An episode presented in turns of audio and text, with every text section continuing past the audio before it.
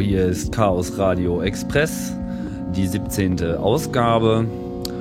Und äh, heute dreht sich alles um die GPL, die GNU Public License und was äh, das so alles so für Folgewirkungen hat. Und am Mikrofon, wie gewohnt, Tim Brittlaff. Und auch am Mikrofon Harald Welte. Harald Welte, der heute der Gast ist.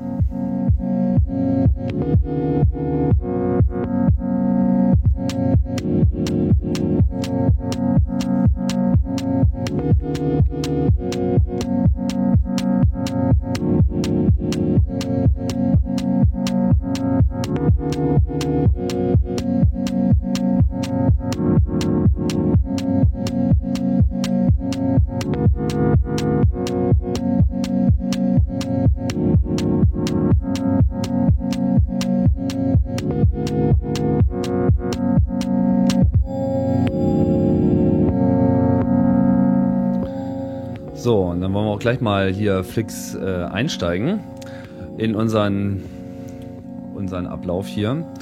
Ähm, bevor wir hier in die Tiefe gehen, wollte ich erstmal ein bisschen äh, Feedback einspielen.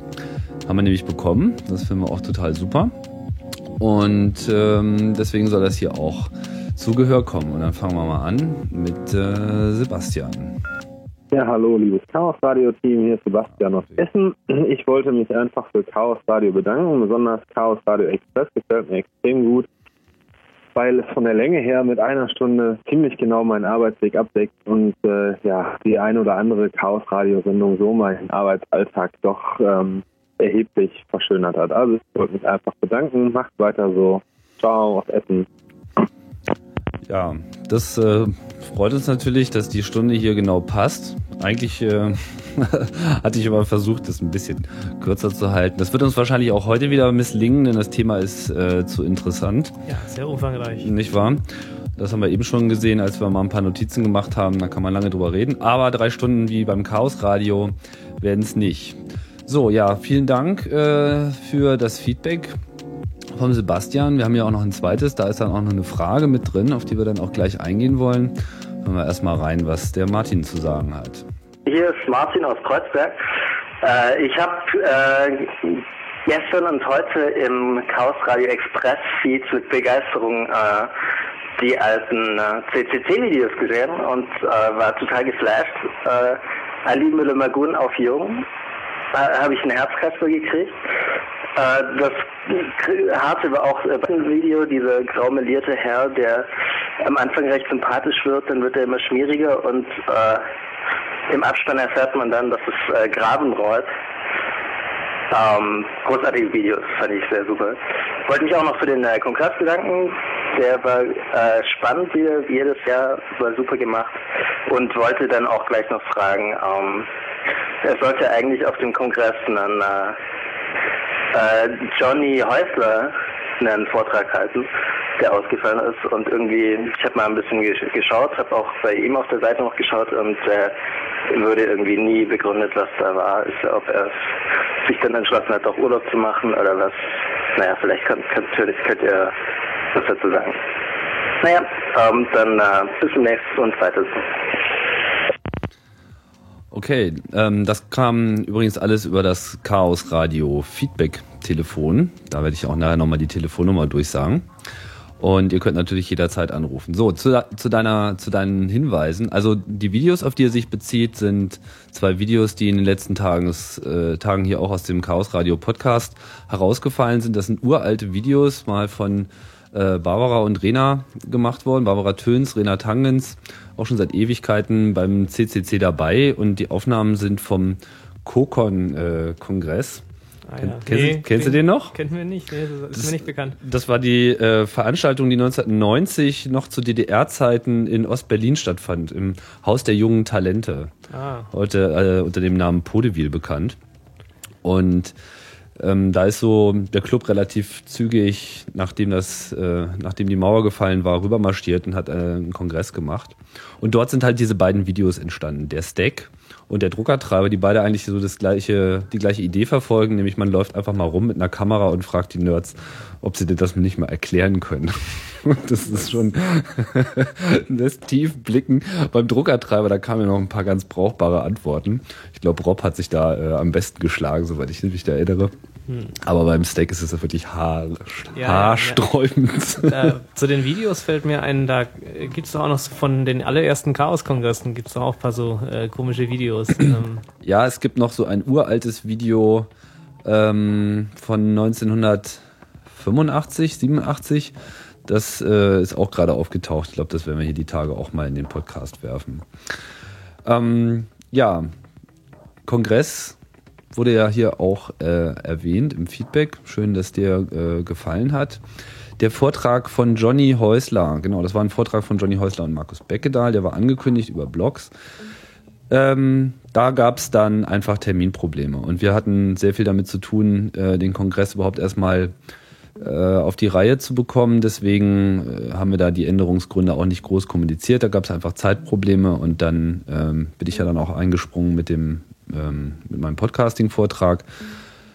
Mm, mal schauen, ob wir da noch die Gelegenheit haben, das Blogthema nochmal aufzugreifen auf einem der kommenden Veranstaltungen. Aber da steckt jetzt keine besondere ähm, Sache oder kein besonderer Grund dahinter, außer Zeitnot.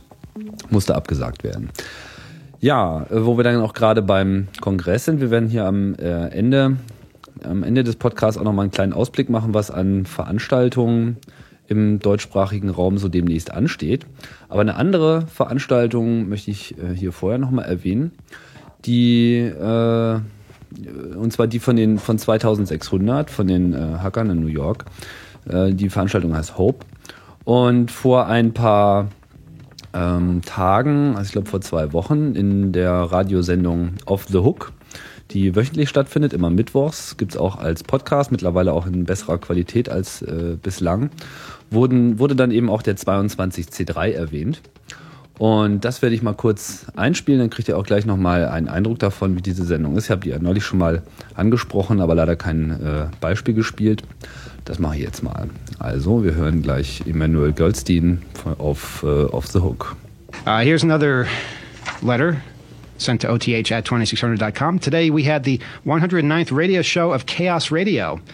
At an FM station in Berlin, Germany, and the show ended just before yours. So, greetings from Berlin. Hope to see you at Hope or at 23C3, being the uh, 23rd CCC Congress next December in Berlin. Signed Oliver from CongressRadio.de. Thanks, Oliver. Good to hear from you, and uh, we hope to see you guys at our conference in July. In fact, we hope to see a lot of Germans at our conference in, in July, including the guys who do the blinking lights display, the people who set up Legoland, and all kinds of other cool displays if you're out there, if you're if you're part of the CCC, we definitely would like to um, to have you guys help us organize because you guys really have it together. You guys are able to just snap your fingers and get amazing things done. And that's what we need here. So send us email if you're interested in helping out, oth at 2600.com. Uh, we certainly are in the planning stages of the conference, which takes place July 21, 22, and 23. Are people who are not German also welcome? They are. They are. Okay, yeah, not good. just not just Germans, but they, I, the reason I mention Germans with such uh, passion is because I've seen what they can do uh, to a, a, conference hall. How they can how they can bring in all this bandwidth. How they can make amazing art displays, amazing robotic displays. We have the space. We have an amazing space in the middle of Manhattan. You cannot get more conveniently located and it's a terrific opportunity.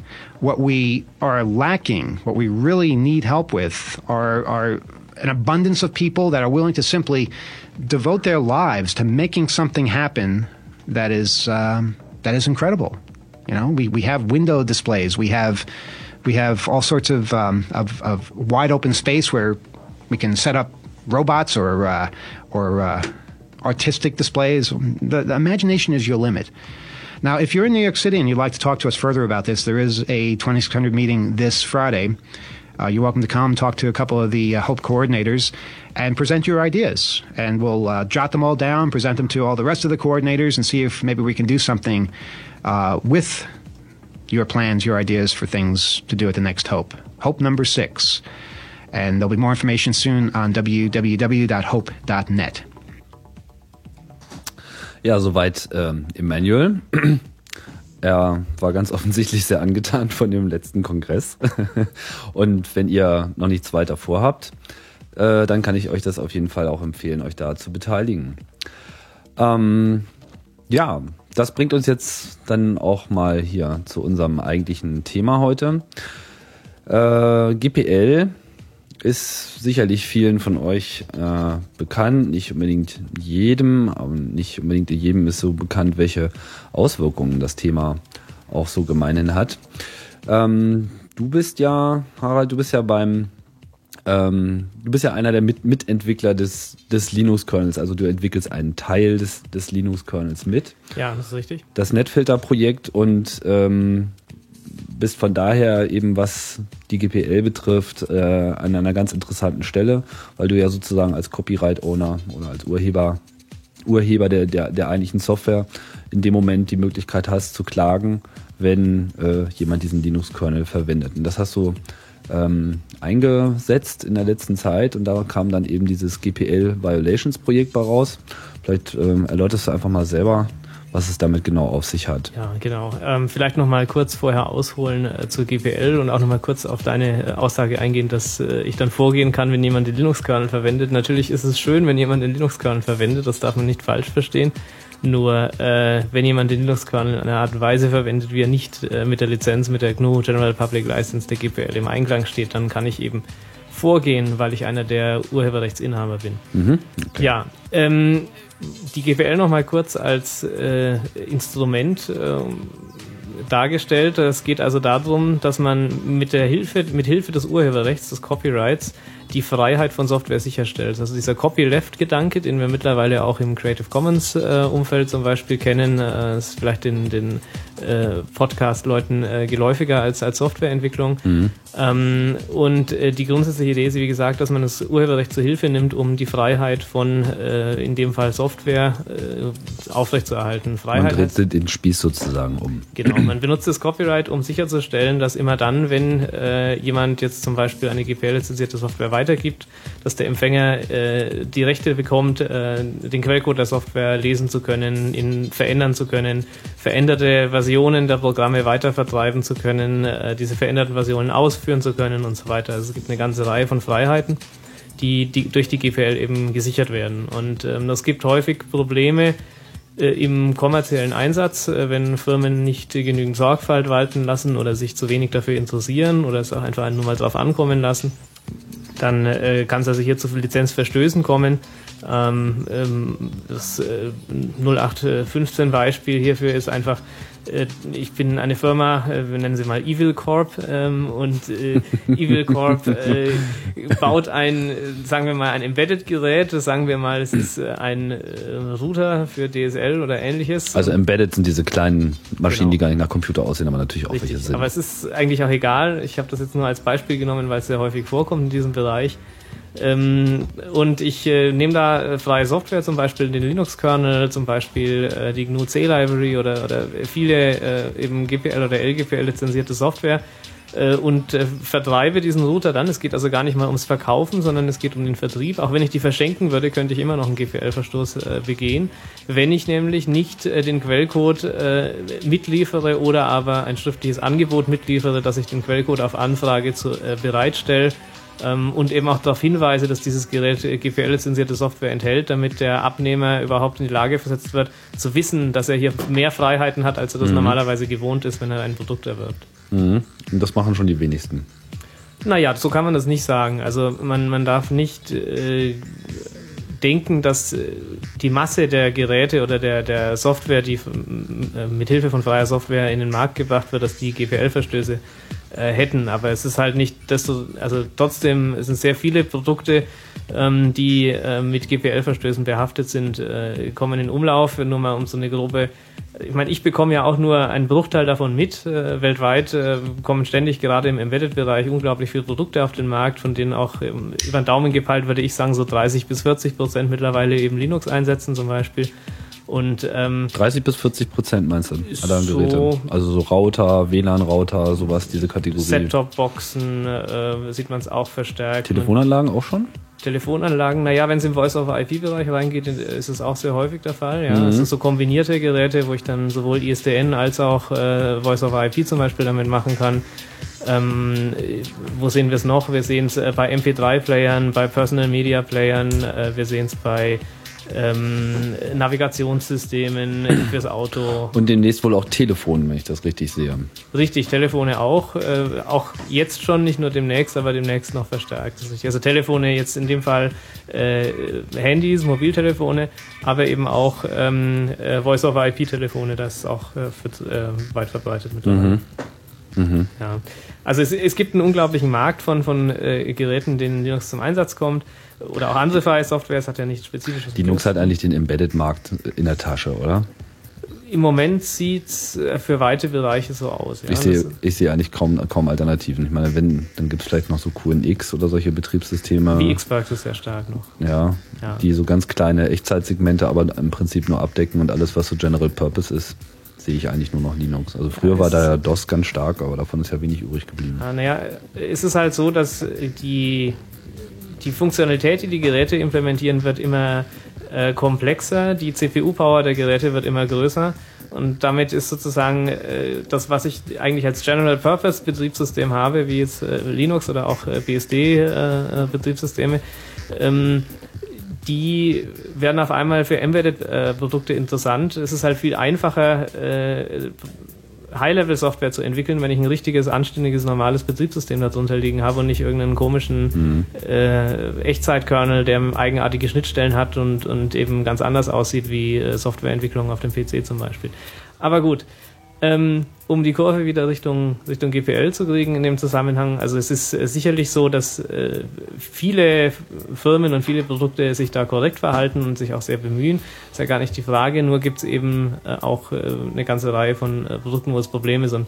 Ähm, ich habe äh, mittlerweile einen Request-Tracker in diesem GPL Violations Org Projekt, das ich gleich noch beschreiben werde und im Moment habe ich da so um den Daumen 100 offene Tickets also an, an Lizenzverstößen. Oha. Das ist schon ähm, einiges. Also es gibt ja bei vielen Firmen durchaus Widerstände äh, überhaupt GPL. Also die Lizenz als solche gegen die, gegen die Lizenz gibt es ähm, Widerstände. Siehst du das teilweise auch gerechtfertigt an? Also meinst du der Meinung, dass die GPL nicht für alle Fälle geeignet ist oder dass da eigentlich nur ein bisschen Paranoia und Angst besteht, die nicht begründet ist? Hm, es ist schwierig. Also es ist halt die Frage, was, was für Dinge setze ich als gegeben voraus. Und, und ähm, also ich denke nicht, dass die GPL grundsätzlich ein Problem darstellt für eigentlich egal äh, welchen Bereich. Es ist halt nur so, dass viele Firmen sich aus ihrer Businesskultur heraus schwer tun, ähm, so diese Umstellung hinzubekommen oder diese, diese andere Welt irgendwie ähm, äh, wahrzunehmen in ihrer, in ihrer Ganzheit. Das ist halt so, wenn ich, wenn ich eben mich entscheide, GPL-lizenzierte Software mit zumindest einzusetzen in einem Produkt, dann hat es halt doch einige Folgen, die äh, sich wenn ich, also angenommen, ich bewege mich im, sagen wir, Betriebssystembereich, wo wir auch gerade schon waren, Embedded-Betriebssysteme. Und wenn ich da irgendein proprietäres Betriebssystem lizenziere, dann ist es relativ klar, na gut, ich muss da für jede Kopie irgendeine Royalty, irgendeine Gebühr abdrücken und damit hat sich das Ganze dann für mich erledigt. Und dann kann ich vom einen zum anderen gehen und das ist dann überall im Prinzip das Gleiche. Die Gebühren unterscheiden sich und die Funktionen des Betriebssystems unterscheiden sich. Aber gehe ich in Richtung GPL-lizenzierte Software, dann äh, habe ich überhaupt keine Frage in Richtung Geld, weil die Software ist kostenlos äh, zum Download verfügbar. Und ähm, aber was ich dann eben habe, sind andere Pflichten, die, die da eben äh, nach sich gezogen werden, wie zum Beispiel, dass ich eben äh, den Quellcode herausgeben muss, dass ich meine Abnehmer in die Lage versetzen muss, veränderte Versionen dieser Software auch ausführen zu können und solche Dinge. Ähm, das ist äh, halt was, was äh, ja so rein aus dem aus dem traditionellen Business-Denken dieser Branche ungewohnt für sie ist und deswegen fällt das denen halt schwer. Und wer jetzt sagt, äh, ich möchte mich gar nicht erst damit beschäftigen mit diesen ganzen Dingen, der bleibt halt dann eben bei anderer Software. Es ist ja jedem freigestellt. Ja, ich denke, wir sollten vielleicht nachher dann auch nochmal so einen kleinen Leitfaden zusammenstellen, was man denn so zu bedenken hat, wenn man jetzt selber als Firma ähm, darüber nachdenkt, so etwas in einem eigenen Produkt einzusetzen. Aber vielleicht gehen wir vorher nochmal auf dieses GPL Violations äh, Projekt zurück. Was du, besteht das eigentlich im Wesentlichen nur aus dir oder? Lange Gibt's Zeit, mittlerweile gibt's äh, Unterstützung. Ähm, also die, die, die Grundidee oder der Gedanke hinter dem GPL Violations Org Projekt ist eben, ähm, bekannte Verletzungen äh, der GNU General Public License überhaupt erstmal zu dokumentieren, zu sammeln äh, und dann, äh, sofern möglich, äh, außergerichtlich und im Zweifelsfall auch gerichtlich eben die Lizenz durchzusetzen. Ähm, das geht natürlich nur, äh, wie du eingangs schon erwähnt hast, wenn jemand Rechte hält an der entsprechenden Software. Ähm, das heißt, im Zweifelsfall, äh, wenn Software ist, wo ich Rechte habe, dann ist es natürlich günstig. Dann kann ich selber einfach nur äh, mit mir selber sozusagen die Entscheidung fällen. Wenn es Software von anderen Leuten ist, dann kann man ja die, diese entsprechenden Autoren ansprechen, kann sie fragen, ob sie interessiert wären, ob sie schon wissen, dass da überhaupt die, Rechte ihrer Software äh, verletzt werden und dann entsprechende Optionen besprechen. Aber es geht eben um, um das Sammeln von Informationen und um äh, das Durchsetzen der Lizenz. Das ist eine Aufgabe, die die Free Software Foundation, äh, das ist ja die Erfinderin dieser GNU General Public License, Genau, die, die Richard Stallman mal ge gegründet hat. das ist richtig, ja. Äh, Die macht ja auch GPL Enforcement. Das darf man jetzt nicht so falsch verstehen, als ob nur äh, dieses Projekt, das ich gegründet habe, Lizenzdurchsetzung macht. Die Free Software Foundation macht das seit wahrscheinlich 20 Jahren. Da habe ich jetzt keine Zahlen dazu, wann der erste Fall aufgetreten ist, aber Wo ist der Unterschied? ähm, der Unterschied ist, dass die Free Software Foundation das eben nicht publik macht. Das heißt, äh, die spricht äh, so mit den betreffenden Firmen. Ähm, da wird nie was öffentlich gemacht darüber.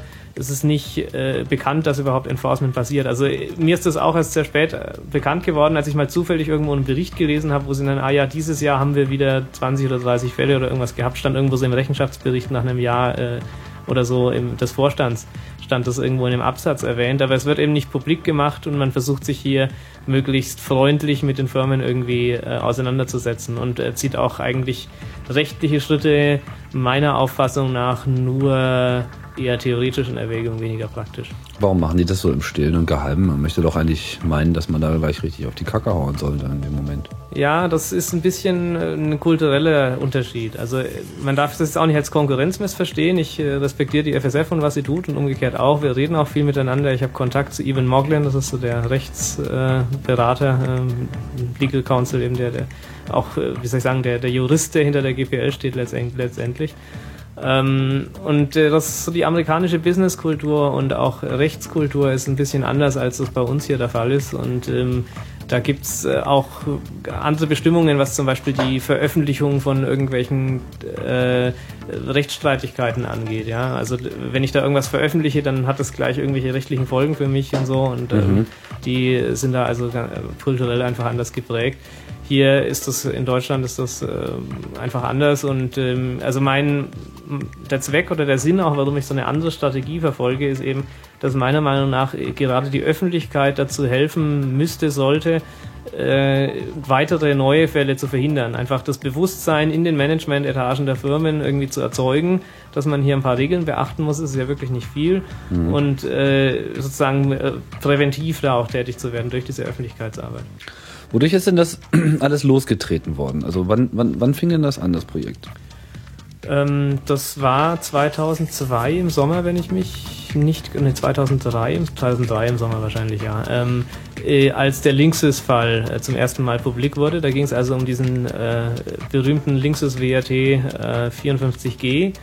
Ähm, da ist also bekannt geworden, dass äh, die Firma Linksys, ähm, damals glaube ich noch keine Tochter der Cisco Systems, ähm, ein Produkt auf den Markt gebracht hat, eben einen äh, WLAN-Router, also Schnurlos-Netzwerk-Router, ähm, der Linux-basiert ist und dort die Lizenz missachtet hat. Und dann hat sich eine Allianz gegründet äh, unter der Leitung der Free Software Foundation, die versucht hat, hier ähm, die Rechte einzufordern. Und das Ganze hat sich irgendwie vier Monate oder so hingezogen.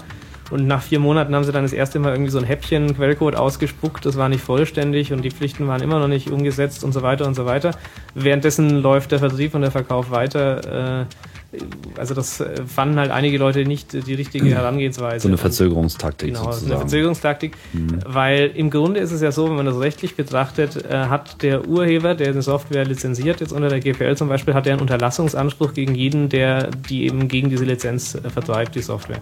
Das heißt, wenn jetzt Evil Corp, äh, um wieder auf das Beispiel zurückzugreifen, ähm, wenn, wenn die jetzt äh, hier über, über irgendwie den, den, was weiß ich, den Einzelhandel um die Ecke ein äh, Produkt vertreiben, äh, in dem lizenzwidrig GPL-lizenzierte Software ist, dann habe ich sowohl gegen den Einzelhandel als auch gegen den Großhändler als auch gegen die Evil Corp letztendlich und so weiter, habe ich als einer der Urheber einen Unterlassungsanspruch. Und das heißt, äh, ich kann mit sofortiger Wirkung fordern, dass die das korrigieren und dass die keine Geräte mehr vertreiben, die äh, lizenzwidrig sind.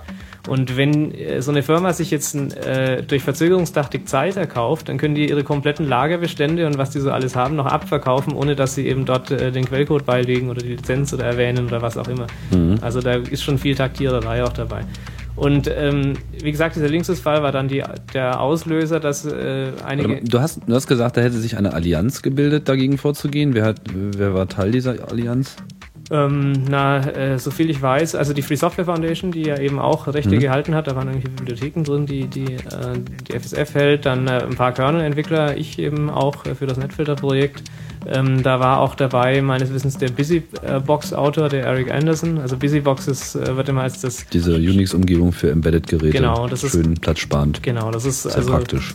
Äh, so ein ja, Schweizer Messer wird es immer bezeichnet, der, der Embedded-Geräte. Mhm. Ähm, und äh, ich kann jetzt gar nicht sagen, wer da noch so dabei war, aber es sind halt eine ganze Reihe okay. von unterschiedlichen Leuten, die äh, alle Rechte an Software gehalten haben in dem Produkt. Und, äh, die man merkt aber auch schon, dass das Thema in der, in der Entwicklergemeinde einfach präsent ist. Also das ist läuft nicht so nebenbei. Bei den meisten Leuten ja. Äh, es ist ja so, wenn man Software schreibt, freie Software, kann man sich ja entscheiden, lizenziere ich die unter einer äh, Copyleft-Lizenz wie der GPL oder stelle ich es unter eine freiere Lizenz, also freier in Anführungszeichen wie die BSD-Lizenz. Ja, die BSD-Lizenzen die äh, ermöglichen es ja, äh, kommerzielle oder auch nicht kommerzielle Produkte äh, abzuleiten von, von dem ursprünglichen Werk und äh, diese eben ohne Quellcode weiter zu vertreiben. Und wenn ich jetzt als Entwickler mich aktiv entscheide und sage, nein, ich möchte unter der GPL lizenzieren, weil ich halt dieses Modell der Freiheit und der Sicherung der, der, der, der Rechte eben, dass jeder in die Lage versetzt wird zu lernen und das zu verändern und so weiter, wenn ich daran glaube und das halt so die Motivation mit ist, dann mache ich das ja eben aus dem wichtigen Grund, weil ich daran glaube und dann äh, bewegt mich das schon auch, wenn da jemand dagegen verstößt. Mhm. Sicher gibt's jetzt nicht viele, die selber tatsächlich rechtliche Schritte einleiten würden. Ich meine, das sind alles Softwareentwickler, die meisten machen es in ihrer Freizeit, ähm, alles Techniker und die wenigsten haben Lust, irgendwie mit Anwälten zu reden oder irgendwie dann vielleicht noch gar vor Gericht zu gehen oder so. Und ähm, das war dann eben bei mir auch so der Fall, als dann die nächsten Fälle hochkamen. Nach diesem ersten Linksys-Fall kam dann eine Reihe weiterer Fälle mit ähnlichen Produkten auch. Ähm, und äh, da habe ich dann hier in, in Deutschland versucht, irgendwie äh, gute anwältliche Beratung zu finden. Ähm, habe das dann über das Institut für, es gibt in Deutschland tatsächlich ein Institut für Rechtsfragen der freien und Open Source Software, das sogenannte IFROS. Ach. Ja, ähm, und da habe ich dann äh, kompetente äh, Ansprechpartner wo, wo gefunden. Wo sitzen die? Äh, das ist eher so ein, also sitzen in München, aber es ist eher so virtuell. Es sind halt irgendwie ein paar Anwälte aus dem deutschsprachigen Raum, auch eine, eine, österreichische Anwältin dabei, die sich halt seit langem rechtswissenschaftlich mit diesen Fragen um freie Software und die Lizenzen beschäftigen. Mhm, okay. Und äh, IFROS. IFROS, genau, von mhm. dort. Äh, und da habe ich dann eben, wie gesagt, äh, gute Beratung gefunden und hatte dann überlegt, ob ich das Risiko eingehen will, da mal äh, die Rechte auch äh, juristisch durchzusetzen. Das hat dann gut funktioniert beim ersten Mal und dann habe ich es halt wieder gemacht und wieder und wieder und jetzt haben wir, glaube ich, irgendwie so um die 60, 70 Fälle hinter uns. Wenn ich mich richtig erinnere, der Hebel ging aber letzten Endes gar nicht äh, so richtig gegen Linksys, sondern gegen jemanden, der diese Hardware vertrieben hat, gegen Sidecom. Na, das war jetzt äh, ein anderes Produkt dann schon. Das ist ein anderes Produkt. Ach so, okay. Ähm, hat also die Fälle haben mit, miteinander nichts zu tun. Also weder von der Hardware her noch von der Software noch sonst irgendwas getrennt. Äh, okay, aber der, der Sidecom-Fall war insofern besonders, als dass er äh, dass, da, da, dass es da erstmal rechtlichen Widerstand gab, also seitens der Firma. Ja, also ähm, der Sidecom-Fall war nicht der erste Fall, wo äh, GPL Violations äh, aktiv geworden ist. Äh, in den vorhergehenden Fällen hat man halt über einen Anwalt die Firmen angeschrieben und dann haben die Firmen gesagt, oh ja, hm, da haben wir einen Fehler gemacht, tut uns leid, äh, wir unterschreiben, dass wir es nicht mehr tun. Also so eine Unterlassungserklärung abgeben und damit war die Sache dann meistens gegessen. Äh, bei Sitecom hingegen, die haben sich also geweigert, eine Unterlassungserklärung abzugeben, haben gesagt, nee, wir machen nichts Falsches oder wir, das ist alles in Ordnung oder wie auch immer und äh, haben sich dagegen eben äh, verwehrt. Und dann sind wir vor Gericht gegangen, haben so eine einstweilige Verfügung beantragt und äh, das heißt dann letztendlich, dass äh, das Gericht Sitecom vorschreibt, dass die Geräte nicht mehr vertrieben werden dürfen, solange sie nicht mit der GPL in Einklang sind. Und Ähm, Sitecom hat dann dagegen Widerspruch eingelegt, äh, also quasi wie eine, eine Revision in sich Widerspruch äh, bei diesen einstweiligen Verfügungen. Äh, da gab es dann eine mündliche Verhandlung beim Landgericht München und auch äh, dort ist dann der Widerspruch zurückgewiesen worden. Das heißt also, äh, das Gericht hat die einstweilige Verfügung aufrechterhalten ähm, und wir haben gewonnen damit. Wie, ähm, wie, wie schnell, also was für, was für Zeiträumen reden wir da? Also ihr habt erstmal die angeschrieben und dann haben sie erstmal nicht reagiert oder dann haben sie gleich gesagt, nö? Oder? Ja, ähm, also es ist so, dass man, um eine einstweilige Verfügung beantragen zu können in Deutschland, muss man äh, die Wichtigkeit oder die Dringlichkeit nachweisen können. Und äh, das hängt ein bisschen vom Gericht ab, weil in dem da zuständigen Landgericht München ist es so, dass die 30 Tage als äh, Frist setzen. Das heißt, wenn ich von einem Rechtsverstoß als Rechteinhaber erfahre, dann habe ich 30 Tage lang Zeit, eine einstweilige Verfügung zu beantragen. Ähm, wenn ich das innerhalb der Zeit nicht tue, dann ist mir das nicht dringend genug und dann kann ich auch den Wegen des normalen äh, zivilrechtlichen Prozesses gehen. Das dauert dann halt ein, zwei Jahre oder so. Also für die Softwarebranche und für die IT-Branche im Zeitraum, äh, da sind die Geräte gar nicht mehr am Markt in der Regel. Mhm. Ähm, also kein gangbarer Weg. Das heißt, man hat diese vier Wochen Zeit zu verhandeln, mhm. außergerichtlich oder zu einer Einigung zu kommen und wenn man das nicht tut, dann muss man sich spätestens nach vier Wochen die, die, die Frage stellen, will ich jetzt eine einstweilige Verfügung beantragen oder nicht. Und als die Verfügung dann draußen war, ähm, dann haben die sozusagen sofort Widerspruch eingelegt. Und hat das dann die einstweilige Verfügung aufgehoben? Nein. Ähm, also die einstweilige Verfügung bleibt erstmal. Äh, man kann also es gibt auch Fälle wohl, so rein juristisch, wo jemand Widerspruch einreicht und dann nach Aktenlage schon entschieden wird, aha, der Widerspruch ist berechtigt, da war irgendwas komplett falsch, äh, die, die wird aufgelöst, die einstweilige Verfügung. Aber bei uns äh, war das ja alles wasserdicht und ähm, äh, dann hat das Gericht einen mündlichen Termin anberaumt. Das ist dann vielleicht nochmal so ein Monat nach der, nach der einstweiligen Verfügung gewesen, so vom zeitlichen Abstand her. Oder vielleicht auch ein bisschen mehr. Und die ist aber, also die ist äh, aktiv, diese einstweilige Verfügung bis dahin, ja. Mhm. Es ist halt nur so, dass wenn, äh, zu, also gesetztenfalls, äh, die dürfen ja keine Geräte mehr verkaufen, zumindest solange sie sie nach wie vor nicht mit der GPL in Einklang haben. Und äh, wenn dann in einem Monat später oder zwei, wenn diese mündliche Verhandlung ist im Widerspruch, wenn dann entschieden wird, ach nee, die war ja von vornherein nicht äh, rechtens, diese einstweilige Verfügung, dann bin ich wieder im Umkehrschluss haftbar für die äh, Geschäftsausfälle von hm. äh, der Firma, was natürlich je nach Größe der Firma und äh, Stückzahlen und Preis der Produkte und so schon äh, erheblich sein Summen, kann. Äh, Aber du warst ja da, glaube ich, relativ sicher, nicht, dass du da, oder? Ja, naja, es ist schon schon ein doofes Gefühl, wenn man mit sowas ist, morgens aufwacht. Ne? Es, ist nicht, es ist nicht ganz ohne, das ist richtig. Allerdings, äh, Sitecom war von vielen Seiten her günstig. Also die haben äh, einfach in Deutschland auch nicht so wahnsinnig viele Geräte verkauft, das war klar. Also es gab wenige Händler, die die nur vertrieben haben. Das heißt, die, durch diesen Fall, also da hätte man schon sagen können, das Risiko ist in etwa beschränkt. Also alleine das Risiko an Rechtskosten, also gegnerische Anwälte, eigener Anwalt, Gericht und so weiter, wären knapp 10.000 Euro gewesen. Ähm, und wenn jetzt dann noch so Geschäftsausfälle oder irgendwas dazugekommen wäre, das wäre natürlich äh, schon nochmal eine Ecke größer, aber trotzdem noch ein halbwegs überschaubarer Bereich. Ähm, und äh, ja, mich hat's einfach mich, mich hat's gereizt und ich dachte mir, äh, wir können uns das als, als entwicklerfreie Software nicht länger bieten lassen, wenn wir da nur tatenlos zusehen und, und uns da nicht irgendwie dagegen wehren, dann nimmt das überhand und dann ist die ganze GPL irgendwie sinnlos. Das Widerspruchsverfahren wurde dann abgelehnt von dem Gericht. Na, also es gab das Widerspruchsverfahren, aber der Widerspruch selber ist halt zurückgewiesen worden. Und das heißt dann, dass. Äh, ist das jetzt so eine Sache von einer Stunde gewesen oder haben die sich da nochmal richtig lange zurückgezogen und wirklich mal drüber nachgedacht, worum es ging? Nee, nee, nee. Das heißt, für die war das relativ offensichtlich, dass dieser Lizenzverstoß auch vorlag. Also sie haben das nicht groß ja. in Zweifel gezogen. Äh, nein, haben sie nicht. Äh, was für mich außerordentlich erstaunlich war, ist, dass sie nicht mal eine äh, beglaubigte deutsche Übersetzung der GPL genommen haben, sondern sie haben den englischen Originaltext herangezogen. Ach. Also das fand ich schon, also für ein deutsches Gericht war das, also für mich war das irgendwie unglaublich.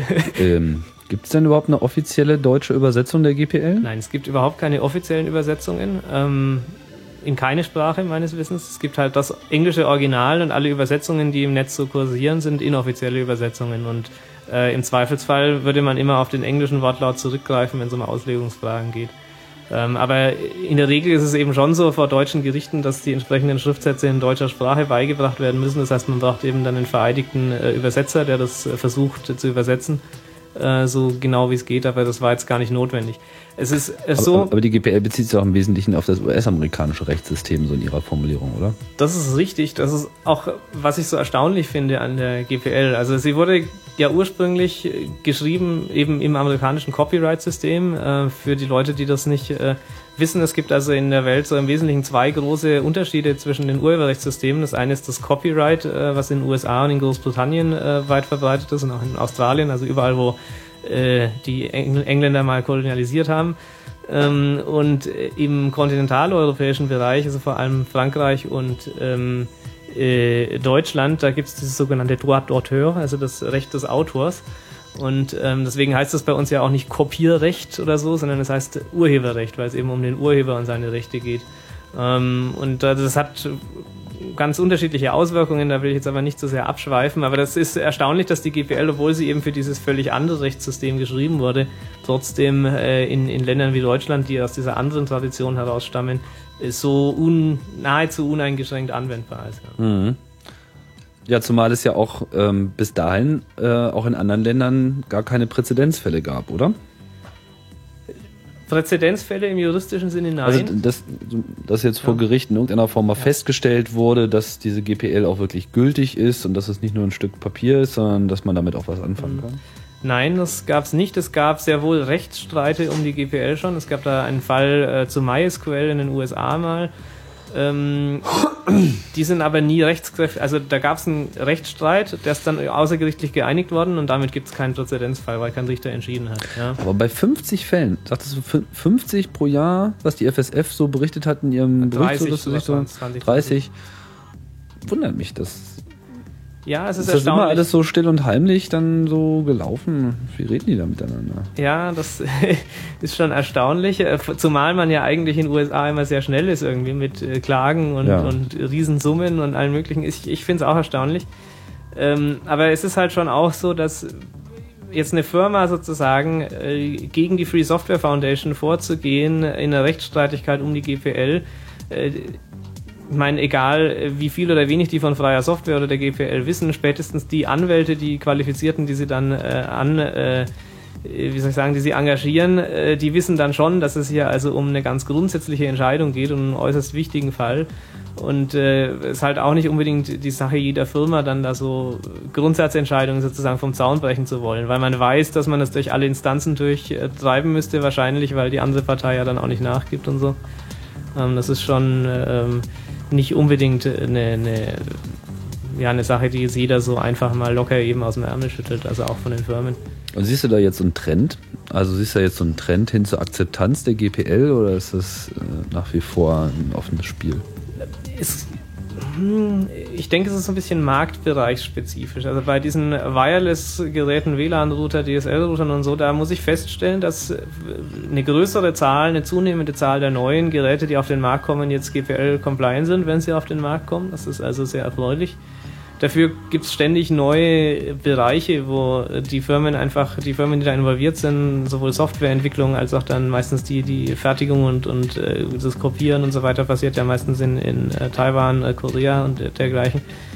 Ähm, also alle Partei, beteiligten Parteien einfach noch nicht so äh, damit vertraut sind mit der, mit der Materie. Und dann sieht man eben in diesen anderen Märkten äh, die gleichen Probleme auch wieder. Ähm, jetzt in den letzten, sagen wir, ein, zwei Monaten äh, habe ich persönlich wieder von dem, was ich mitbekomme, einen ganz deutlichen Anstieg an GPL-Verletzungen und an Fällen gesehen. Ähm, das ist aber ja auch nicht repräsentativ, das ist halt nur das, was ich mitbekomme. Ja, da gibt es ja jetzt auch einen brandaktuellen Fall, der vor ein paar Tagen in die Nachrichten gekommen ist. Da geht es um die ähm, ja, österreichische Gesundheitskarte. Hm, was hat es da jetzt genau mit auf sich? Was ist da jetzt konkret davon, also von der GPL betroffen? Ja, also es ist so, dass äh, es gibt in Österreich den Dachverband der Sozialversicherungsträger. Das ist so, naja, so ein Dachverband der, der gesetzlichen Krankenkassen und ähnlichen. Ähm, und die haben ja eine äh, Untergesellschaft ausgegründet, die sogenannte äh, SVC-BUE GmbH, Sozialversicherungschipkarten Betriebs- und Errichtungs GmbH. Schön, ne? Ja, deutsche Super. Sprache ist toll.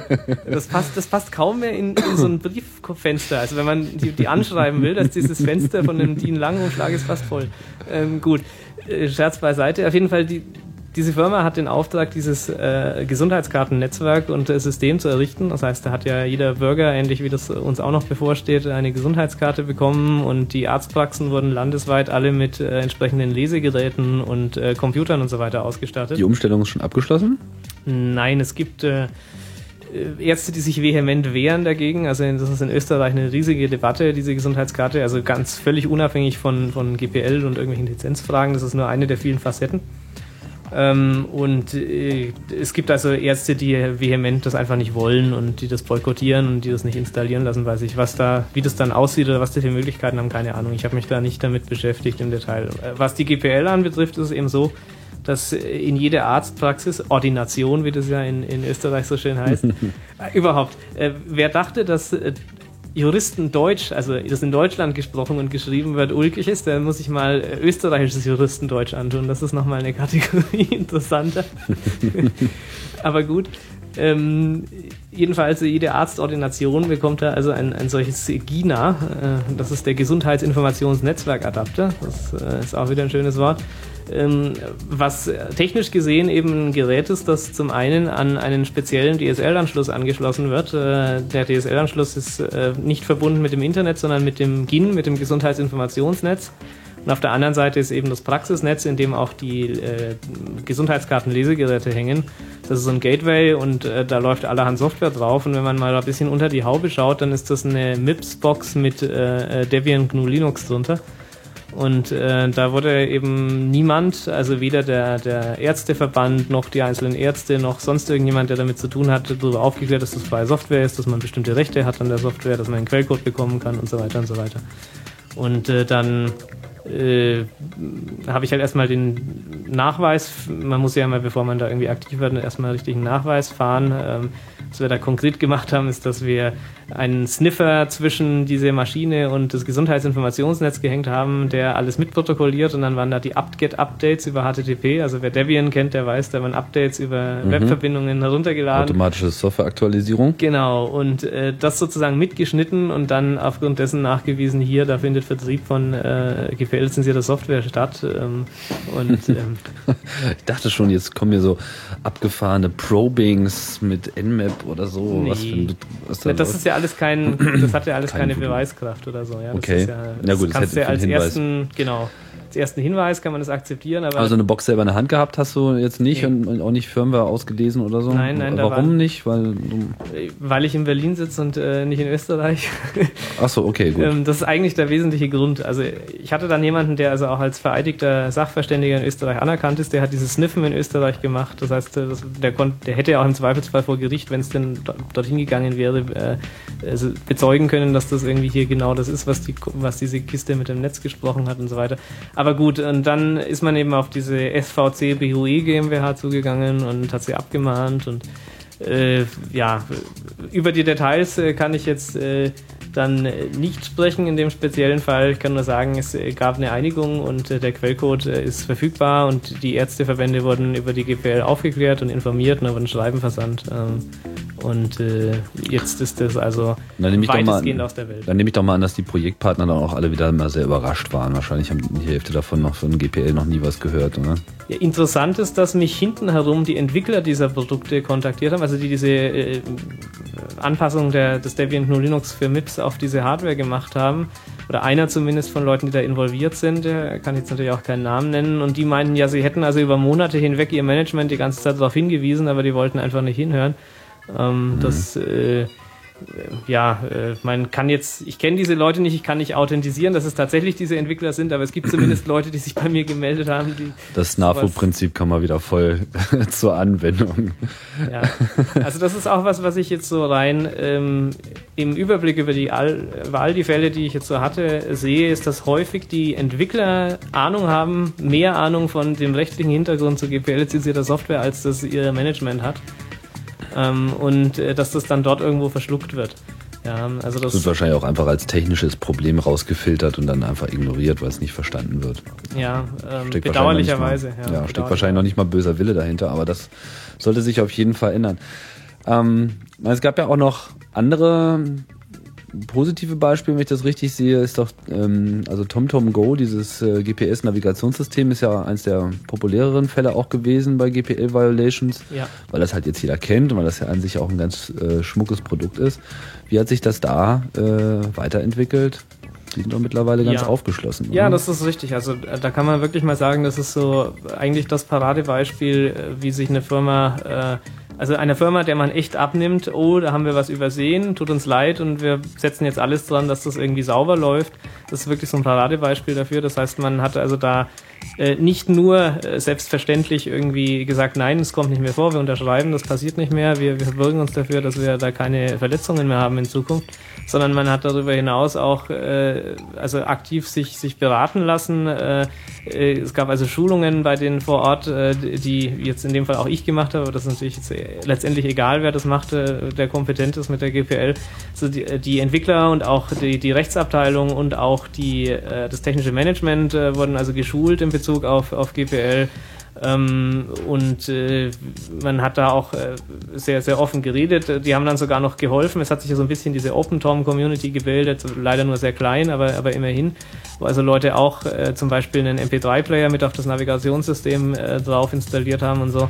Und äh, da gibt's dann sogar, äh, hat mit der GPL jetzt gar nichts zu tun, aber es ist sehr positiv zu sehen, da gibt's und aktive Unterstützung. Das heißt, man hat uns da auch Hardware-Dokumentation zur Verfügung gestellt für das Open-Tom-Projekt und äh, äh, ja, was weiß ich, die, die Steckerbelegungen, äh, was jetzt in Bezug auf, auf serielle Konsole und, und JTAG-Ports. Ja, das sind ja auch immer die, genau diese problematischen Bereiche. Das ganze Re-Engineering, was nötig ist, um Software auf Hardware laufen zu lassen, wo, wo, man, wo man eigentlich auch mal gar nicht versteht, warum, warum die Hardwarehersteller da einfach nicht aufwachen, weil es so eine einfache Möglichkeit ist, sich Software-Support äh, gerade in so einem wichtigen Markt wie im Embedded-Bereich zu bekommen indem man halt einfach das dokumentiert, weil wer es rauskriegen will, kriegt es eh raus. So, also diese ganze Security bei Obscurity, das funktioniert nur in den wenigsten Fällen und wenn dann nur wiederum mit so viel Aufwand, dass es sich wahrscheinlich gar nicht lohnt. Und zeitlich beschränkt.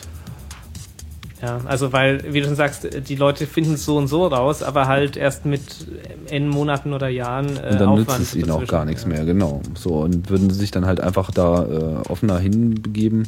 Gut, es gibt gibt so Bereiche, das ist schwierig. In Grafikkarten sind glaube ich das beste Beispiel, wo ja sozusagen der Treiber schon wiederum so viel Software beinhaltet, dass es äh, eigentlich schon Teil der des Produktvorteils ist und des Wettbewerbsvorteils, den sie haben. Insofern gibt es da auf jeden Fall schwierige Bereiche, aber für einfache Hardware ist es ja, eigentlich zu empfehlen, da äh, von vornherein offen zu dokumentieren. Das ist richtig, aber das ist wirklich so eine kulturelle, um, kulturelle Umstellung, die gerade in der Hardwarebranche noch überhaupt absolut gar nicht passiert ist. Ja. Also ich habe da auch beruflich sehr viel zu tun damit. Ich bin ja eben äh, freiberuflicher Entwickler, auch äh, was Treiber angeht und, und so äh, in dem Umfeld.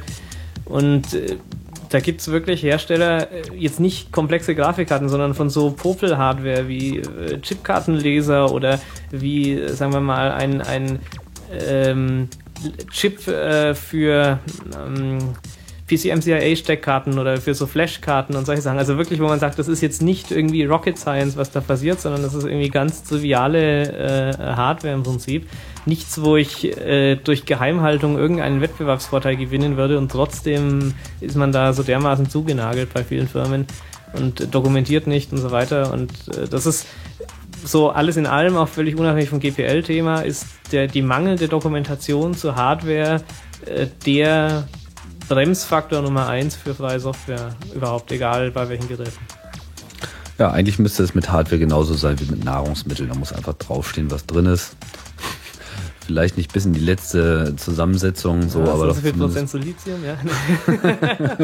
Nein. So in etwa. Nein, ähm.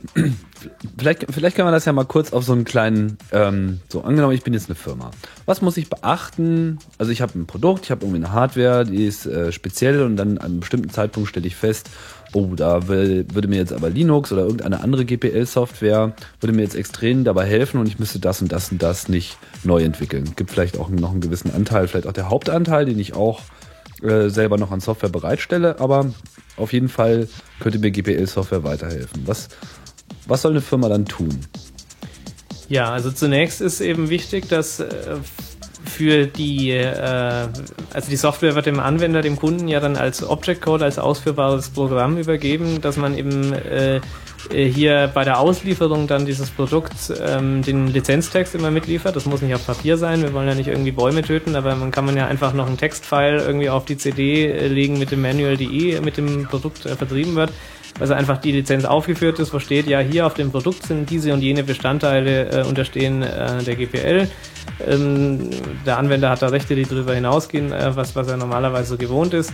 Man muss dann eben auch aufpassen, wenn die Firmen eigene Lizenzverträge haben oder äh, so komische Warranty-Bedingungen und so weiter, dass man halt das abstimmt, dass hier keine Widersprüche drin sind. Das ist so ein bisschen Papierarbeit für, für irgendeinen Halbjuristen oder so. Ähm, und äh, ich muss eben auch dann äh, den Quellcode entweder gleich mitliefern, ähm, wie ist eine Variante, das heißt äh, eben gleich mit ausliefern mit dem Produkt, oder die andere Variante ist eben ihn anzubieten. Das heißt, dem Produkt wird dann beigelegt ein Zettelchen, wo drauf steht, naja, wer denn jetzt den Quellcode haben will, der meldet, der meldet sich bei oder wendet sich an. Äh, Postanschrift oder E-Mail oder Webadresse oder was auch immer und dann äh, muss man den dort eben beziehen können, den zugehörigen Quellcode. Ähm, das ist also mal so die Minimalanforderung, ähm, die auch wirklich absolut, wenn man sie von vornherein im Produktentwicklungsbereich äh, äh, mit berücksichtigt, auch echt kein Aufwand ist für so eine Firma. Mhm. Ähm, wo es dann ein bisschen interessanter wird, äh, sage ich mal, ist, wenn ich äh, nicht nur einfach gebildete Software nehme und die wieder äh, vertreibe, sondern wenn ich da Veränderungen, Bearbeitungen vornehme, also dann in den Bereich des sogenannten Derivative Work, das abgeleitete Werk komme, das heißt, äh, jetzt im Beispiel von Linux, wenn ich da noch äh, Änderungen vornehme, zum Beispiel jetzt bei den DSL-Routern oder WLAN-Routern hat man es häufig gesehen, dass äh, da im Firewalling-Bereich für neue Protokolle irgendwie Unterstützung geschrieben wurde oder spezielle äh, Port-Scan-Detection oder was auch immer für komische Mechanismen äh, die, die Firmen halt äh, entwickelt haben. Und äh, wenn das dann eben auf dem existierenden äh, Netzwerkcode beruht, äh, dann muss ich diese Erweiterungen, äh, die ich dazu schreibe, muss ich dann eben auch wieder unter der GPL lizenzieren. Das muss ich mir von vornherein klar sein.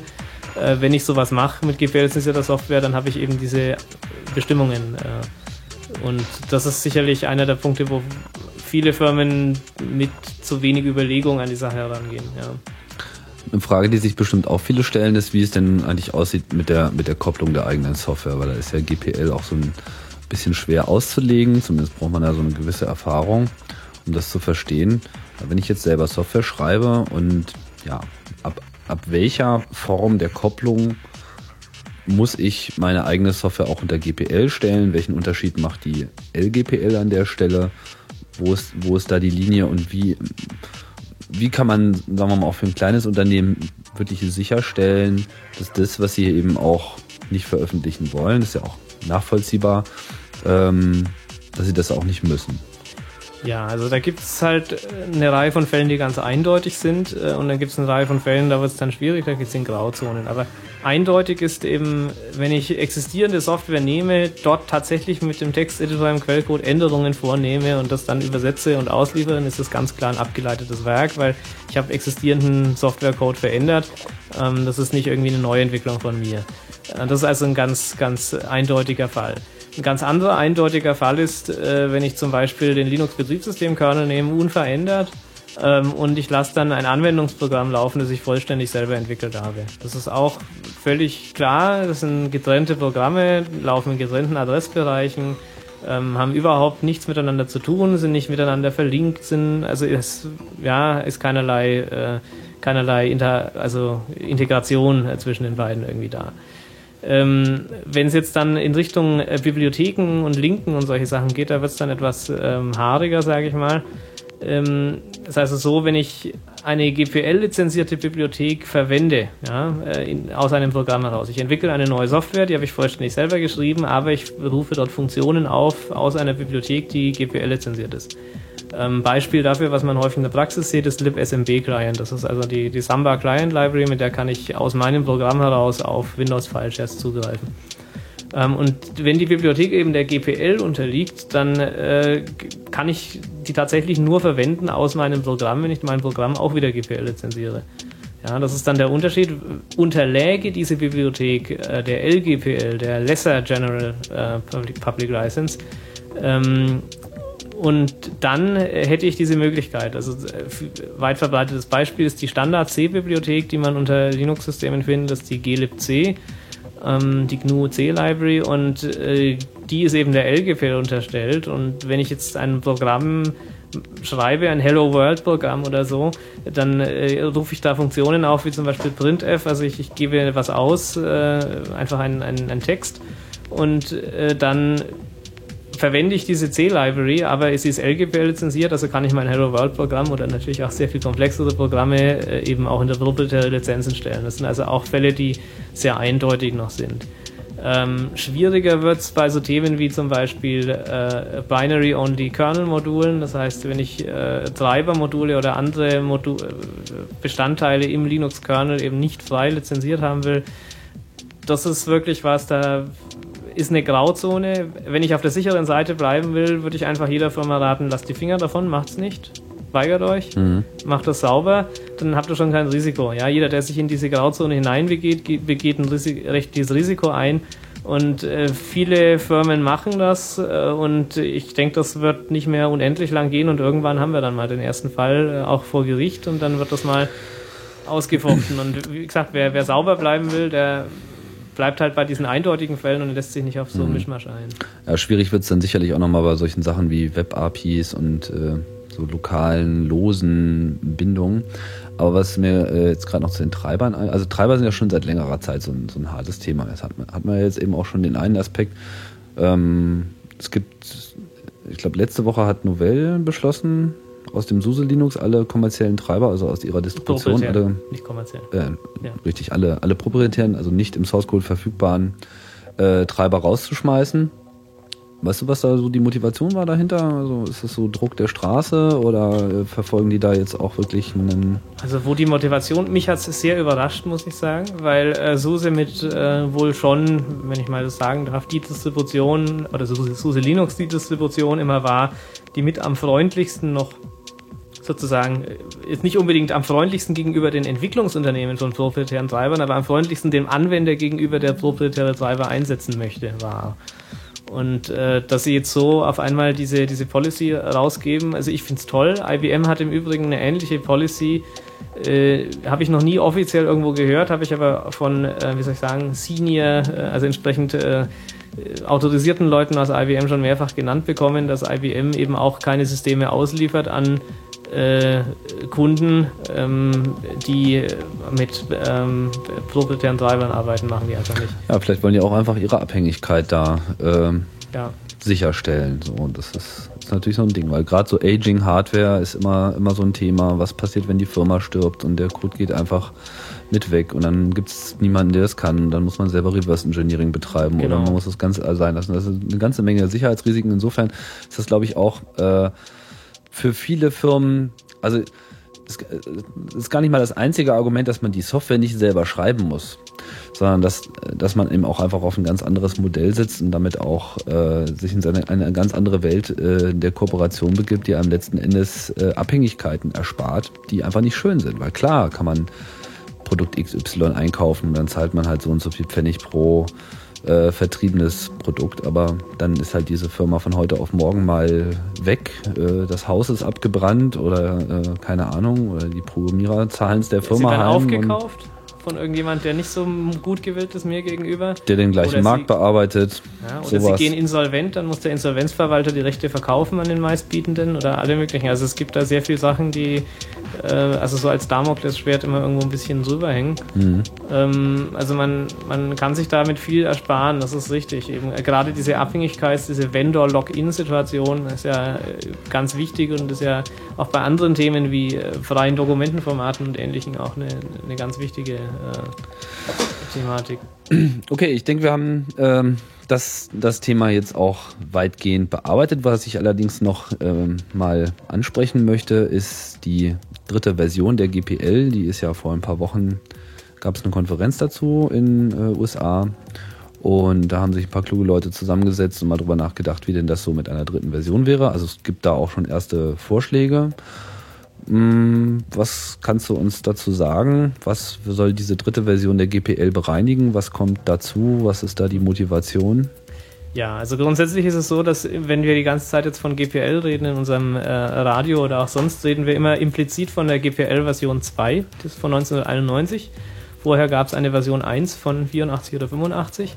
Es ist also schon so, dass es quasi eine Historie gibt, äh, dass man diese Lizenzen updatet, wie man Software auch updatet, werden die Lizenzen geupdatet. Ähm, man muss einfach Entwicklungen im, einmal in der Technologie natürlich äh, mit berücksichtigen. Äh, was weiß ich, wie du schon meintest, auch so äh, Web-APIs oder, oder Application Service Provider, solche Dinge, ähm, Digital Restrictions Management Systeme, DRM. Also es gibt halt einfach viel technischen Fortschritt, der einfach noch nicht berücksichtigt wurde, weil die Lizenz zu einer Zeit geschrieben wurde, als das alles noch nicht existiert hat. Auch Embedded-Systeme in dem Sinne mit freier Software hatte man einfach nicht im, im Sinn, als man die GPL 1, V1 und V2 geschrieben hat. Bei V3 kann man das jetzt eben mit berücksichtigen. Also es ist ein, wie soll ich sagen, natürlicher äh, Fortentwicklungsprozess in der Reaktion auf die Umwelt, einmal die rechtliche Umwelt, einmal auf die technische Umwelt.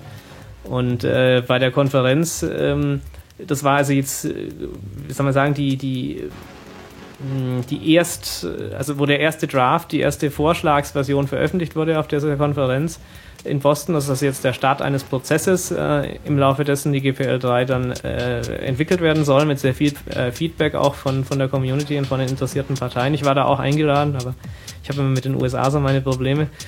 Ähm, so Fingerabdrücke abgeben bei der Einreise und so. Macht keinen Spaß. Nee, nicht wirklich. Mhm. Ähm, ja, in jedem Fall äh, wenn man sich diesen ersten Draft jetzt anschaut, was sich da getan hat, dann kann man das, äh, gibt es natürlich viele Änderungen, aber äh, es gibt ein paar, die herausragen. Äh, Nummer eins ist äh, Digital Restriction Management, Digital Rights Management, DRM, wo klargestellt wird, was eigentlich die GPLv2 auch schon implizit will, äh, es nur nicht so drin steht, dass man eben die Freiheit der Software nicht, die Freiheit der freien Software nicht durch DRM-Mechanismen einschränken darf. Das heißt, wenn ich jetzt äh, ein Gerät äh, entwickle, äh, gehen wir der Position Evil Corp, ich mache ein Evil Device und äh, da kommt Linux zum Einsatz und ich baue da einen Bootloader oder sogar in den Prozessor oder wo auch immer hin einen Mechanismus ein, äh, der durch zu Überprüfen von kryptografischen Prüfsummen oder was auch immer äh, verhindert, dass jemand veränderte Linux-Kernel-Versionen dort zur Ausführung bringt auf dem Gerät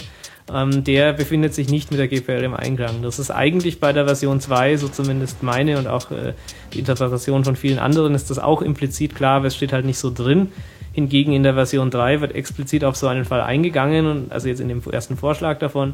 Und es wird reingeschrieben, dass wenn man so etwas macht, dann muss man eben entweder die Schlüssel mitgeben zum Signieren ähm, oder man muss sonst irgendwie eine Möglichkeit schaffen, äh, also zu, zum Beispiel dadurch, dass man einen neuen Schlüssel in die Hardware einspielen kann, dass die dann eben nur noch von mir signierte äh, mhm. Äh, Objekte annimmt oder wie auch Bezieht sich das auch auf diese Trusting Computing Geschichte? Nicht so direkt. Also Trusted Computing ist halt so die, wie soll ich sagen, die komplexeste, ausgefeilteste DRM-Variante, wie wir sie äh, bisher gesehen haben, würde ich mal sagen. Ähm, da bezieht sich sicher mit drauf, aber äh, man sieht das eben jetzt schon bei sehr viel Embedded-Geräten auch, äh, dass äh, solche Sachen gemacht werden. Ähm, und das ist also wirklich ein, also ein, ein, Problem, dass es nicht, nicht wirklich eindeutig in der aktuellen Version 2 drinsteht. Deswegen geht man her in die Version 3, sagt, wir schreiben das jetzt ganz deutlich rein, was wir eigentlich schon immer wollten, um hier keine Missverständnisse entstehen zu lassen. Also so diese DRM-Thematik ist, ist eine, eine andere Thematik, da geht es um Softwarepatente ähm, und ähm, es ist einfach so, dass äh, Softwarepatente sowieso eine Bedrohung sind für, für Software im Allgemeinen, für freie Software eben auch.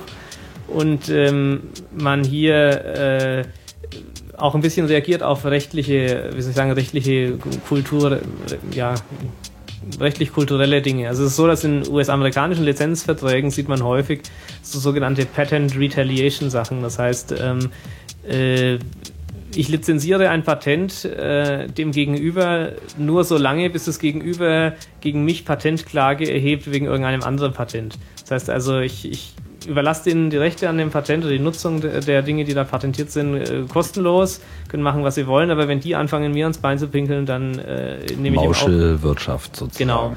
Und äh, die GPL 3 in dem Draft hat eben explizit was drin, dass sie ergänzt werden darf. Das heißt, wenn, wenn ich jetzt irgendwie Technologie habe, die Software äh, Patent, Patenten unterliegt in einer Software, ähm, dann muss ich die ja lizenzieren äh, gegenüber den Abnehmern, weil sonst wäre es nicht mit der GPL im Einklang. Das heißt, äh, die Software muss frei sein. Das heißt, wenn ich ein Softwarepatent auf Software habe und ich lasse es als GPL-lizenzierte Software vertreibt das, dann muss ich auch dem Abnehmer das Recht geben an diesem Softwarepatent. Also, dass er eben äh, die Software auch nutzen kann. Aber ich darf eben zusätzlich, wenn ich das möchte, jetzt mit dieser äh, Version 3 Draft, kann ich eben noch hinzuschreiben, dass äh, wenn der anfängt, mir wegen Patenten ans Bein zu pinkeln, dann darf ich das auch widerrufen. Ähm, solche Dinge, wo man so ein bisschen auf, auf so juristische Dinge reagiert hat. Ähm, ein anderer sehr wichtiger Punkt meiner Meinung nach ist die Lizenzkompatibilität. Äh, als die GPL 1 und 2 geschrieben wurde, gab es kaum andere freie Software, also Copyleft freie Software-Lizenzen. Ähm, also die BSD-Lizenz, klar gibt es, aber das ist ja keine Copyleft-Lizenz. Und mittlerweile ist es aber halt so, dass es sehr viele Lizenzen gibt, also die Sun CDDL, diese Sun Community License. Apple hat ja auch zwei verschiedene APSL-Lizenzen ähm, mhm. und so weiter. Also äh, alle möglichen Lizenzen werden erfunden und die GPL-Version 3 hat also äh, mehr Vorkehrungen äh, juristischer Natur, um es leichter zu machen, äh, Kompatibilität zwischen so unterschiedlichen Lizenzen zu ermöglichen. Mhm. Das macht die ganze Formulierung leider deutlich komplexer. Also wenn man den Text sich liest, ist es deutlich schwerer verständlich als die GPL V2. Das kann man hoffentlich noch etwas ausbügeln. Das, das klingt ja jetzt alles so, dass wenn sagen wir mal, morgen würde irgendwie alles, was heute unter GPL 2 verfügbar ist, auf einmal unter GPL 3 stehen, hätte das ja schon doch bedeutende Auswirkungen auf ähm, ja, die Entwicklung des, der Märkte mit Digital Rights Management zum Beispiel oder Restriction Management, um es richtig zu fassen. Ähm, allerdings gab es, ähm, also so wird, zumindest wurde es, also schätze ich das falsch ein? Ja, naja, nein, also es ist halt so, dass äh, der, also wenn man über DRM spricht, dann spricht man meistens über DRM von Content, also um, um mhm. Medien. Da geht es ja bei der GPL nicht drum, sondern bei der GPL geht es um DRM auf Software bezogen. Genau, ja. ja. Hm. Also es ist ja nicht so, dass ich, ich kann nach wie vor mit der GPL Version 3 äh, DRM-Software zum Beispiel schreiben, ähm, die dann Restriction Management auf Content macht. Das kann man jetzt für, für irgendwie ethisch verwerflich halten, aber bei der GPL geht es eben um die Softwarelizenz und ähm, solange die Software selbst nicht irgendwie äh, auch Teil des DRM-Systems ist, äh, habe ich da also weniger Probleme. Aber ja. Gut, aber es geht um, um die, auch um die Einschränk, äh, Einschränkung von Hardware-Plattformen zum Beispiel. Ja, ja, ja. Xbox ist so ein Thema, wo man eben, wo Microsoft aktiv versucht hat, zu verhindern, dass dort überhaupt ein Linux zum Laufen kommt. Und es droht natürlich auch auf PC-Ebene im Allgemeinen, dass solche Systeme sich äh, breit machen, damit eben große Firmen da ihre Märkte sichern können. Ähm, aber gut, ist aber heute nicht so. Bestehende Software muss ja sozusagen neu unter dieser Lizenz ähm, veröffentlicht werden. Zunächst einmal, wann, wann ist damit zu rechnen, dass diese GPL V3 fertig ist? Naja, also ich würde mal sagen, in einem knappen Jahr oder so vielleicht. Ähm, mhm. Also es gibt äh, so ein anvisiertes Datum, glaube ich, im Herbst jetzt des Jahres. Ähm, aber ich meine, so genau weiß man das natürlich nie, weil so, wo so viele Leute mitreden und, und kommentieren und diskutieren. Aber ich denke mal, ein Jahr ist auf jeden Fall ein äh, mhm. vertretbarer Zeitraum. Ähm, aber es gab ja schon einigen na, Widerstand, will ich jetzt noch nicht sagen, aber zumindest Diskussionen darum. Linus Torvalds hat sich äh, da zu Wort gemeldet. Ich weiß nicht so richtig, was davon äh, zu halten ist. Ja, ähm, vielleicht müssen wir mal kurz ein bisschen ausholen und äh, sagen, es ist ja so, dass wenn ich jetzt Software schreibe und die GPL-Lizenz erstelle, dann habe ich eben äh, die Möglichkeit, so einen Standard-Disclaimer reinzumachen in die Software, oben in, in, in äh, den Quelltext äh, den die, den die Free Software Foundation empfiehlt und da steht eben drin uh, GPL Version 2 or uh, at your option at any later version. Das heißt also, wenn ich in meine als Softwareautor in meine Software das so reingeschrieben habe, dann darf jeder sowieso GPL 2 oder jede nachfolgende Version verwenden. Ähm, das ist also bei vieler Software der Fall, die von der, also ich würde sagen, bei aller Software, die äh, von der Free Software Foundation selbst kommt, also zum Beispiel die GLib 10, na gut, die ist LGPL, schlechtes Beispiel, okay, ähm, was weiß ich, GNU, VCD Imager oder was auch immer es für, für, für Programme gibt aus dem GNU-Projekt, Bash, äh, äh den GCC, den Compiler, was auch immer, alles, ähm, die haben eben entsprechend das so drinstehen. Das heißt, die werden dann auch äh, ab dem Tag der, der Verfügbarkeit der Version 3 auch unter dieser Lizenz stehen, äh, zusätzlich. Ähm, was aber jetzt Software betrifft, äh, insbesondere der Linux-Kernel, äh, da ist es eben so, dass man dieses or any later Version rausgestrichen hat. Das mache ich bei meiner Software auch immer so. Ganz einfach, äh, weil ich das irgendwie sehr suspekt finde, wenn ich als Autor jetzt sage, naja, ich lizenziere die nach einer Lizenz, wo ich noch gar nicht weiß, wie die vielleicht aussehen mag. Also mhm. das finde ich ein bisschen komisch. Also ich vertraue der Free Software Foundation und so, das ist ja alles gar kein Thema, aber trotzdem, egal wie gut ich jemanden vertraue, ich vertraue eigentlich niemanden jetzt so blind, dass ich sage, naja, egal was der sich für Dinge ausdenken mag, ich stimme schon mal im Vornherein zu, was er sagt. Also das finde ich immer ein bisschen kritisch. Und äh, deswegen sage ich auch, also meine Software ist alles GPL Version 2 explizit lizenziert. Und wenn es jetzt eine Version 3 gäbe, dann muss ich mir als Entwickler eben Gedanken machen, möchte ich jetzt äh, die auch unter die Version 3 stellen oder nur in Zukunft neue Versionen davon oder wie auch immer. Ähm, und das ist natürlich bei einem Projekt der Größe des Linux-Kernels, wo so viele tausend Leute irgendwie Teile und Stückchen vom Urheberrecht halten, relativ schwierig. Was wird sich denn noch über kurz oder lang sowieso mischen? Also man hat ja dann irgendwann einen Kernel, der voll ist mit Version 2 und mit Version 3 und die eine Zeile ist 3 und die andere Zeile ist 2. Also äh, naja, 2 only und 3 only wird es nicht geben können. Das ist wahrscheinlich nicht, nicht, äh, kann ich jetzt nicht im Detail, aber ich würde vermuten, dass es nicht geht rechtlich. Das heißt, was es schon geben kann, ist, dass jemand sagt, naja, 2 und 3, ja, und dann gibt es andere Sachen, die halt sagen, naja, wir sind nur 2. Äh, das werden wir sehr, sehr, sehr schnell sehen. Das denke ich auch, dass mit dem, mit dem Tag, wo die Version 3 erschienen ist, wird es bestimmt den einen oder anderen Kernel-Entwickler geben, der sagt, ja, nee, alles, was ich mache, das ist jetzt auch unter Version 3. Aber dass jemand sagt, nur 3 und äh, später, das äh, ist dann wahrscheinlich nicht kompatibel mit der Version 2. Was hatte jetzt Linus Torvalds konkret auszusetzen? Ich weiß nicht, also ich Linus ist auch manchmal, reagiert immer aus dem Bauch heraus manchmal, ja, bei solchen Sachen. Und das ist irgendwie so, ah, da gibt es jetzt die Version 3 und also da gibt es sowieso schon eigentlich, äh, es wird ja seit Jahren darüber gesprochen, dass es vielleicht mal eine Version 3 der GPL gäbe. Und es gab da schon immer so ein bisschen äh, so eine, wie soll ich sagen, also Stallman auf der anderen Seite, Linus Torvalds auf der einen Seite, äh, so eine gewisse Spannung, sage ich mal, was auf GPL Version 3 völlig niemand wusste, was sie eigentlich zum Inhalt haben wird, aber man war schon von vornherein irgendwie war man sich sicher, dass man unterschiedlicher Meinung sein wird. ähm, und von daher würde ich das jetzt auch noch nicht so als das letzte Wort nehmen in der ganzen Debatte. Ich hatte auch das Gefühl so, also was Linus da geschrieben hatte, man hat so den Eindruck gemacht, als ob er es noch nicht hundertprozentig verstanden hätte, was die GPL Version 3 in dem Draft jetzt eigentlich will. Ähm, das war, denke ich, jetzt erstmal so eine aus dem Bauchreaktion, da werden wir sicher noch abwarten müssen.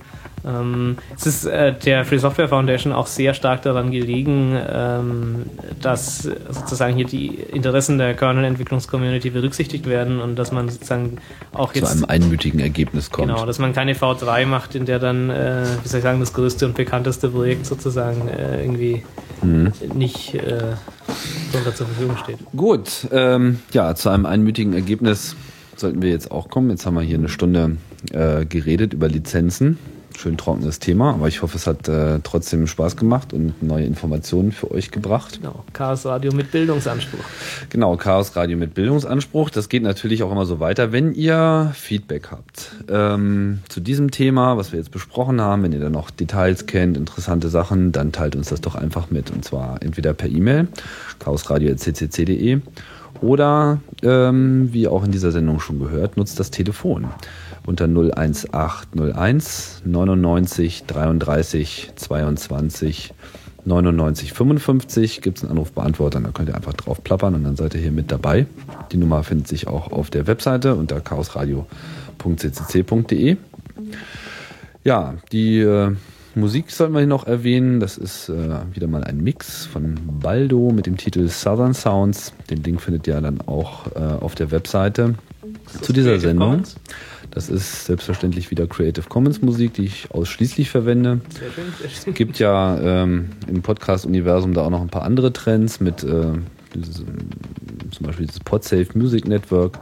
Da ist mir noch nicht so ganz klar, ähm, was die langfristigen Konsequenzen sind von Musik, die explizit nur für Podcasts freigegeben wird, weil was macht man, wenn das dann wieder weiterverwendet wird und woanders hin getragen wird, ist schwierig. Aber das CC-Archiv, das ist äh, groß genug, da braucht man sich, äh, ja, da äh, braucht man auf nichts zu verzichten. Das wächst auch täglich an. Interessante neue Sachen gibt es da zum Beispiel unter äh, ccmixter.com. Aber ich wollte nicht so viel über Musik reden, sondern ich wollte noch die nächste Chaos-Radiosendung ankündigen, die sich eigentlich mit dem Netlabel-Thema beschäftigen sollte. Das Thema haben wir noch ein bisschen verschoben, wahrscheinlich äh, hier ins Chaos Radio Express verschoben. Ähm, stattdessen wird es eine interessante Diskussion geben zu einem Thema, was den letzten Kongress auch ein bisschen umgepflügt hat, äh, diese We Lost the War-Diskussion, äh, inwieweit äh, die Hacker-Szene oder vielleicht auch wir alle ähm, ja, verloren haben, den Krieg gegen äh, die Leute, die die Freiheit einschränken wollen. Und es gibt ja auch täglich wieder neue Beispiele, wohin das Ganze führt. Ich sage nur Fußball-Weltmeisterschaft, was da wieder alles auf uns.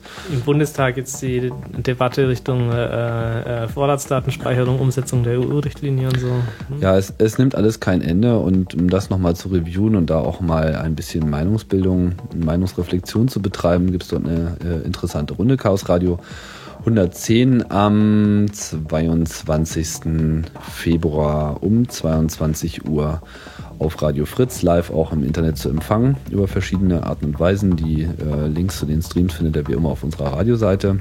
Könnt auch gerne im Chat teilnehmen. Ähm, gibt einen IRC-Kanal dazu. Das steht alles auch auf, äh, auf, auf unserer Webseite. Wir freuen uns auf jeden Fall immer über Beteiligung. Ja, dann ähm, sind wir jetzt hier eigentlich mit dem Thema soweit durch. Ähm, wir wollten noch auf zwei, drei Veranstaltungen hinweisen, die jetzt hier in den nächsten äh, Wochen im deutschen, nahdeutschen Raum interessant werden. Am 25., 26. Februar gibt es die FOSDEM. Das ist äh, eigentlich somit das größte Treffen von Open Source Entwicklern. Dort sind alle Open Source Entwickler, das haben wir im letzten, äh, vorletzten Chaos Radio Express auch schon mal erwähnt. Das ist jetzt halt 25., 26. Februar. Dann äh, am In Brüssel müssen wir vielleicht noch dazu äh, richtig, genau, in, in Brüssel auf dem Universitätsgelände. Ähm, am 4. 5. März gibt es in Chemnitz die Chemnitzer Linux-Tage. Das äh, findet man unter chemnitzer.linux-tage.de.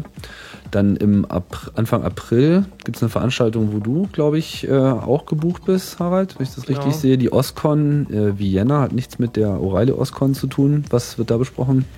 Das ist eine österreichische Konferenz, wo es um im Wesentlichen um die Schnittstelle zwischen Community und äh, kommerziellen Anwendern geht. Das heißt also eben auch um Lizenzthema. Äh, GPL Version 3 wird sicherlich auch angesprochen werden. Aber eben auch um äh, Binary-Only Driver und Hardware ohne Dokumentation und so diese ganzen Problembereiche äh, zwischen Kommerz und Community. Mhm. Ja, dann kurz darauf, vier Tage später, ist dann auch der Easter Hack über Ostern in, äh, auch in Wien. Ähm, da kann man also glatt eine ganze Woche in dem Themenbereich dort in Wien abhängen. Und das letzte, was uns noch aufgefallen ist, in Karlsruhe, dann Ende April gibt es eine Linux-Audio-Konferenz von den äh, Linux-Audio-Entwicklern für die Leute, die das interessiert. Ja, ähm, das war's. Wir verabschieden uns. Ist mal wieder richtig schön lange geworden, die Sendung. Äh, oh Gott, 76 Minuten. Oh je. Wir entschuldigen uns. Aber es ist immerhin nicht drei Stunden wie beim Chaos Radio. Hey, wir können es ja einfach schneller abspielen. genau. Okay, super. Dann verabschieden wir uns. Bis zum nächsten Mal. Bis bald. Tschüss.